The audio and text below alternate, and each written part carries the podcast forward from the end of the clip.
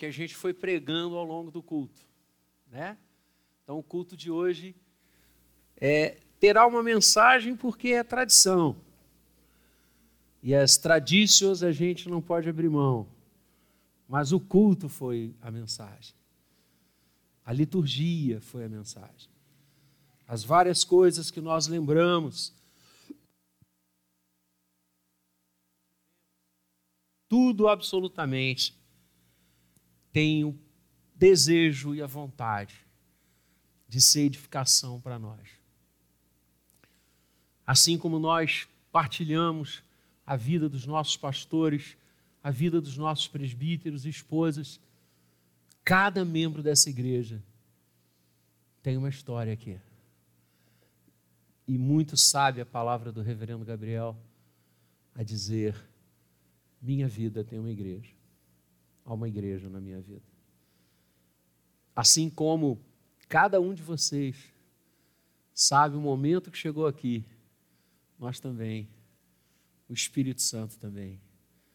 E eu quero dizer a você, como aquele que tem o privilégio e a honra dada por Deus, e eu me lembro muito, cada vez que eu penso nisso, nas palavras de Davi: quem sou eu e quem é o meu povo para poder subir à casa do Senhor e oferecer ofertas e a vida? Deus tem me dado o privilégio de caminhar com esse rebanho há 29 anos. Quase dois de congregação, 27 de igreja. Uma honra indizível, um privilégio sem igual. Algum tempo atrás, ainda ano passado, a gente vinha para a ilha, culto da manhã, domingo, e desde a primeira vez que eu vim conhecer o grupo que estava orando para começar um trabalho no Jardim Guanabara, aquelas oito, dez pessoas, foi uma terça-feira. A primeira vez que eu vim ao Jardim Guanabara para orar com esse grupo, para conhecer esse grupo, minha esposa veio comigo. Desde a primeira vez. Nós viemos juntos. Uma terça-feira. E algum, como eu falei no ano passado, ela falou algo para mim que eu fiquei balançado. Nós estávamos subindo aquela ponte, saindo da linha vermelha, para pegar a ilha. E ela quase sempre vem ao meu lado, às vezes um dos meninos vem, mas quase sempre é ela que vem. E ela virou para mim e disse: a gente já vem para cá há mais de 25 anos. Eu falei, é verdade. E ela disse: quando você pega essa ponte, eu olho para você e o seu rosto muda. O seu rosto muda. Muda mesmo. Porque meu coração está aqui. Meu coração está aqui. O coração de cada um de nós está aqui. A vida de cada um de nós está aqui. Porque esse é o caminho do Senhor na nossa vida. Nosso rosto brilha. Não porque a gente está ganhando dinheiro, porque a gente mudou de emprego, porque compramos um carro novo. Isso é tão banal. Nosso rosto brilha porque a gente vai encontrar a glória do Senhor a gente vai estar junto com os santos de Deus. Nós vamos ser impactados por vidas que já estiveram aqui com a gente. O Senhor já os chamou. Como não lembrar de Dona Ruth? Dona Ruth, quando orava, os céus se abriam. Como não lembrar de seu Manolo? aquele vozeirão, aquele coração maior que o mundo. Que saudade, que saudade. Como não lembrar de tia Sônia? Também quando orava, os céus se abriam e o inferno bati em retirada, mulher de oração. Santos de Deus. Olha, eu... nossa, eu ficaria aqui com você tanto tempo, tanto tempo. Vidas que passaram e que marcaram a gente. Ione sabe, né, Ione? Quantas vezes eu chegava lá na congregação de manhã para o culto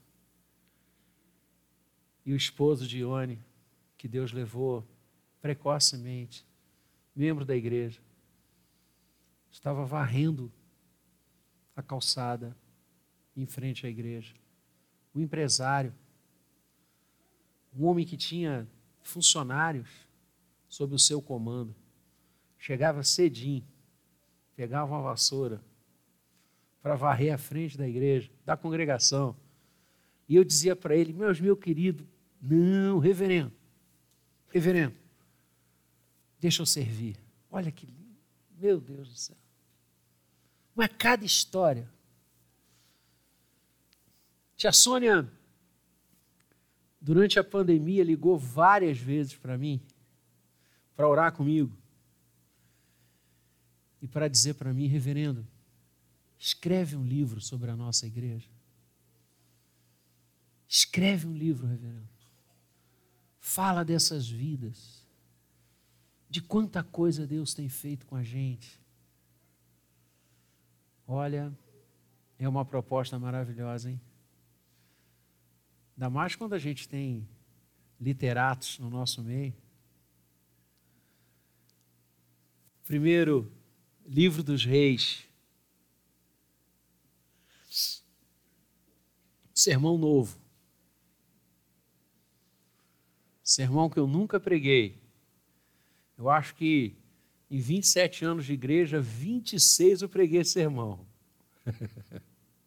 acho que só um eu não preguei, só o primeiro ano. Fora isso, é sempre esse sermão. Hoje, um irmão me ligou e falou: Reverendo, vai ser o sermão da nuvem. Eu falei, vai, não tem jeito. O povo, dizem que o pastor conhece as suas ovelhas. Aqui nessa igreja, as ovelhas conhecem o pastor. Ele ligou, reverendo, vai ser o da nuvem hoje. Eu falei, vai ser o da nuvem. Não tem jeito. Você pode abrir. Primeiro livro dos Reis, capítulo 18. Prometo que eu vou ser muito rápido, que tem um bolo. Vera já fui lá atrás. Salão está lindo. Parabéns. A nossa SAF é, é sem igual. O povo vai ficar assustado, porque em cima da mesa tem um bolo pequenininho. Mas aquilo ali é só. É vero, não vou falar nada, tá bom? De manhã eu falei. Aí o irmão ligou para mim: a SAF vai dar uma bronca em você. Eu falei: é verdade. Mas é uma bronca com amor. Que eu falei para o povo vir. O povo, eu queria comer bolo de abacaxi. Eu falei: então vai lá. Primeiro livro dos Reis, capítulo 18, a partir do verso 41, para ler a palavra do Senhor. A gente fica de pé.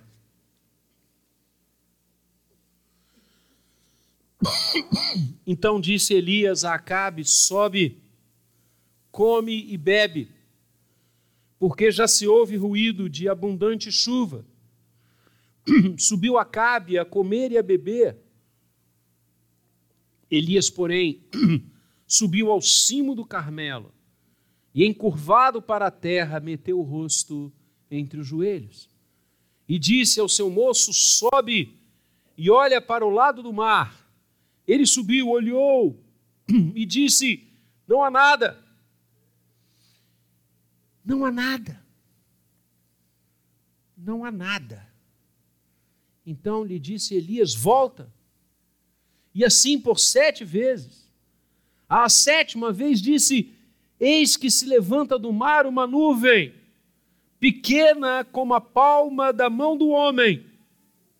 Então disse ele: Sobe e dize a Acabe: Aparelha o teu carro e desce, para que a chuva não te detenha. Dentro em pouco os céus se enegreceram com nuvens e vento, e caiu grande chuva. Vamos orar? Pai querido, ilumina-nos agora na leitura, na condução de tua palavra. Precisamos continuar a ouvir a tua voz. Precisamos continuar a ter, Senhor, a tua visão e a tua graça derramada sobre nós. Fala ao nosso coração, como tens falado desde que aqui chegamos, para a glória do nome do Senhor. Amém. Amém. Crendo naquele que não pode falhar. Esse é o tema que eu daria a essa passagem que acabamos de ler e tenho dado. O texto situa o povo de Israel numa hora sofrível. Uma grande seca acontecia sobre a nação, fruto do pecado, fruto da desobediência, fruto da não ambiência com a palavra de Deus no dia a dia. O Senhor cerrara os céus. E já por três anos, a seca levava plantações, animais, possibilidade de alimentos. E a nação de Israel sofria e sofria muito. E Deus, cuja misericórdia é maior do que todas as coisas, e o Senhor, cuja graça e coração transpassam pela graça dele o pecado humano. Vem a Elias, seu servo, profeta, e diz a Elias: Farei chover, derramarei chuva em abundância sobre Israel. E não obstante o seu pecado, e não obstante a sua desobediência, por graça, misericórdia e amor, abrirei os céus. E Elias recebe esta mensagem do coração de Deus, vai ao palácio, frente a frente com Acabe, um rei pagão, um rei que se afastara dos caminhos do Senhor, um rei que permitira fazer esposa uma mulher que matava os profetas do Senhor, uma mulher que construíra não altares para o eterno, mas altares de prostituição, notadamente ao Baal. Acabe, um homem que desterrava Israel. E quando o trono é corrupto, toda a população sofre. Elias comparece perante o rei e diz: O Senhor, Deus de Israel, fará chover. Prepara-te. E é exatamente aqui que nós lemos o texto desta noite. A palavra diz que Acabe subiu a comer e a beber. Ou seja, buscando uma vida normal novamente, porque a palavra do Senhor prometera chuva e chuva em abundância. E quando o profeta fala ao rei, o profeta diz: Prepara-te, porque já se ouve ruído de abundante chuva. Pela fé, pela certeza do cumprimento, pela certeza naquele que não pode falhar. Elias cria. E enquanto o rei sai e se prepara para voltar à normalidade, o que Elias faz? Elias sobe ao cume do Carmelo e encurva-se para a terra, prostra-se no chão, mete o rosto entre os joelhos e ora. E fica clamando, intercedendo, buscando a face daquele que não pode falhar. Jamais falhou, jamais falhará. E perto de Elias está um dos seus discípulos, um moço, seminarista da época, alguém que se preparava para o exercício profético. E Elias, verso 43, lhe diz: sobe e olha para o lado do mar e volta e diz o que você vê. E o moço subiu, olhou e volta até o profeta que está orando, que está com o rosto em terra, que está clamando ao Senhor e diz: Não há nada.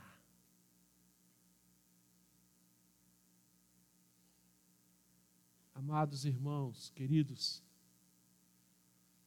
quantas vezes ao longo da nossa vida ouvimos essa frase? Quantas vezes não há nada. Não há nada. Não há qualquer perspectiva de chuva. Não há qualquer sinal, ainda que tímido, não há nada.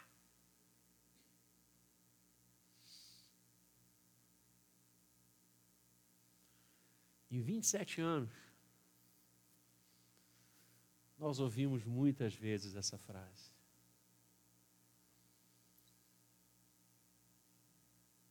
Queríamos uma UCP vibrante.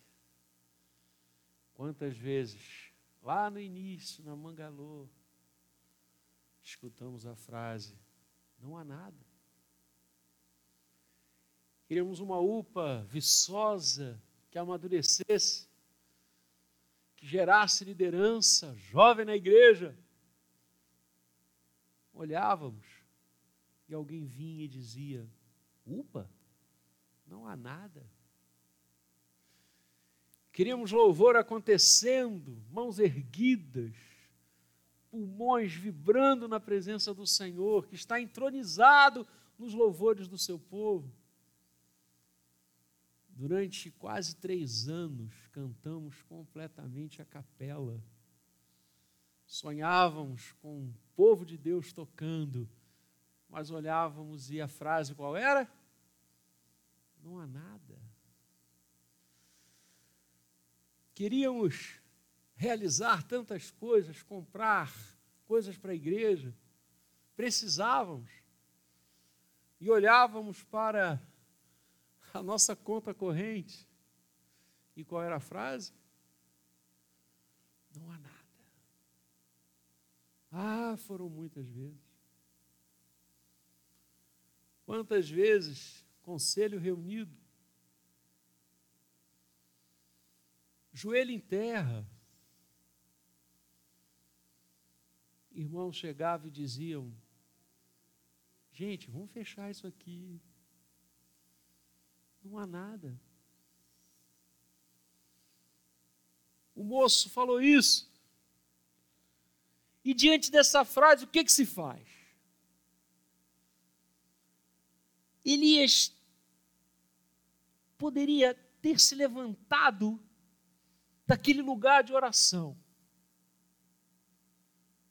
sacudido a poeira de suas vestes, o pó que ali ficara, ter ido embora. Quem sabe poderia ele pensar: eu interpretei errado a palavra do Senhor. Na verdade, não vem chuva nenhuma. Na verdade, é mesmo nada. Eu errei. Vou voltar à presença de Acabe. Vou dizer a ele: olha, eu me equivoquei. O meu ministério é um zero. Eu errei. Não vai chover. Elias poderia desistir. E certamente a sua desistência viria amalgamada à lágrima, ao choro, ao pranto, de saber que o que Deus falara não iria acontecer. Foi um equívoco seu. Mas ele não faz isso ele diz ao moço: Volta. Olha de novo. E o moço foi. E por seis vezes, seis vezes, o moço voltou com aquela frase fatídica, com aquela frase arrasadora, com aquela frase geradora de desistências: não há nada. E Elias diz, diz: vai e volta, vem de novo. E na sétima vez, queridos, não foi na segunda, nem na terceira, nem na quarta, nem na quinta, nem na sexta, presta atenção. Muitas vezes as coisas do Senhor acontecem rapidamente, outras tantas não. Deus age como Ele quer, Deus age como Ele deseja. Ele é o Senhor e nós somos os servos. Não estabeleça o tempo de Deus, creia no tempo de Deus. Deixa Deus agir e creia que Ele não pode falhar, porque jamais o fez e não fará. Se Ele prometeu, é certo que fará. Se Ele falou, é certo que acontecerá. E na sétima vez o moço volta. E ele diz a Elias: Olha, eis que se levanta do mar uma nuvem. Durante três anos não teve nuvem nenhuma sequidão, estio. O moço diz: Olha, eis que se levanta do mar, lá das bandas do mar, uma nuvem pequena, mas tão pequena, que se assemelha à palma da mão de um homem. Quando essa fala chega, quando o sétimo momento chega. Elias levanta e diz para o moço: Vamos embora, senão a gente não vai conseguir andar, a gente vai ficar no meio do caminho, porque vai chover muito. Ah, queridos, não desista das coisas que Deus falou ao seu coração. Não desista da palavra do Senhor na sua vida, por mais que pareça demorar. Espere a primeira, a segunda, a terceira, a quarta, a quinta, a sexta, porque a sétima vai chegar. E ela vai chegar muitas vezes como aqui, pequena, pequena uma nuvem pequena. Mas o que, que aconteceu?